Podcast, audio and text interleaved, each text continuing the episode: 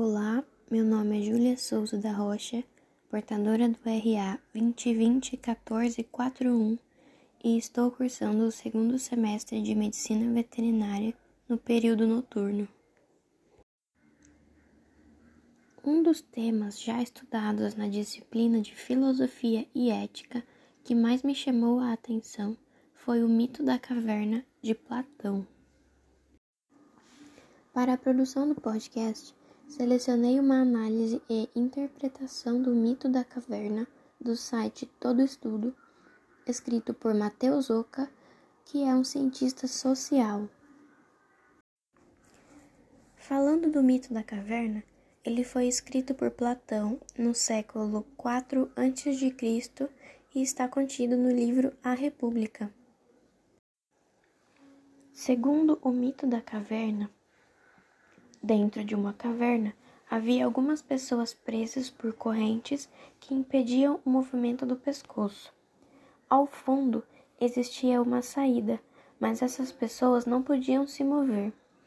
Todo o tempo, os indivíduos eram obrigados a ficar olhando para uma parede, e no fundo da caverna também existia uma fogueira que iluminava o ambiente. Atrás dessa fogueira Pessoas que não estavam presas e animais de todas as espécies passavam, formando uma sombra com a luz da fogueira que projetava figuras na parede.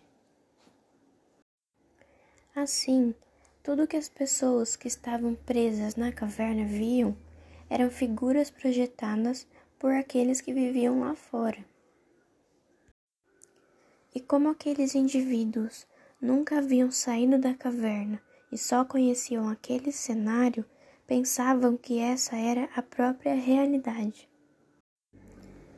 Um dia, um dos indivíduos conseguiu escapar e ir para fora. Acostumado com a escuridão na caverna, ele teve dificuldades de enxergar sob a luz do sol. E somente aos poucos ele conseguiu entender que tudo o que via desde o seu nascimento era uma ilusão e o que havia lá fora era a verdade. E se esse indivíduo voltasse para a caverna e contasse o que viu lá fora?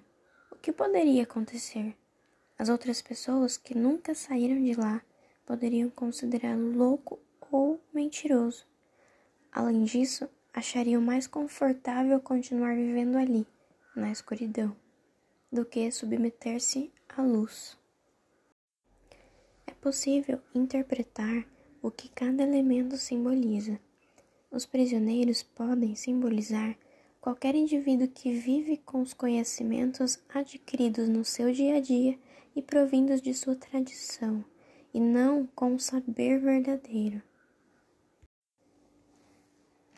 As correntes simbolizam tudo o que nos prende ao falso conhecimento das coisas, tudo o que nos prende a ignorância.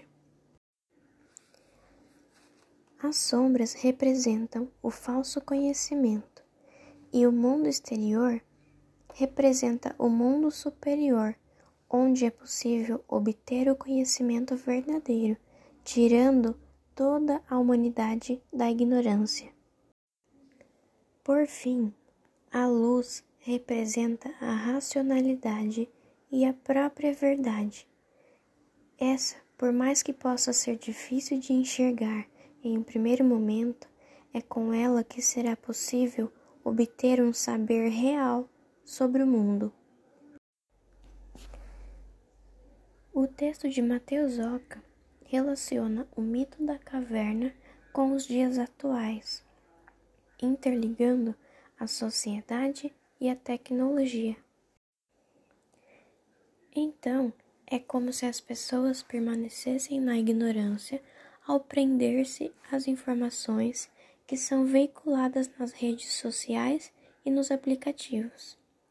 Assim como no mito da caverna, quando são chamadas a contemplar alguma verdade diferente do que conhecem, elas se negam e preferem continuar na caverna, preferem continuar na escuridão, preferem continuar com a sua ignorância.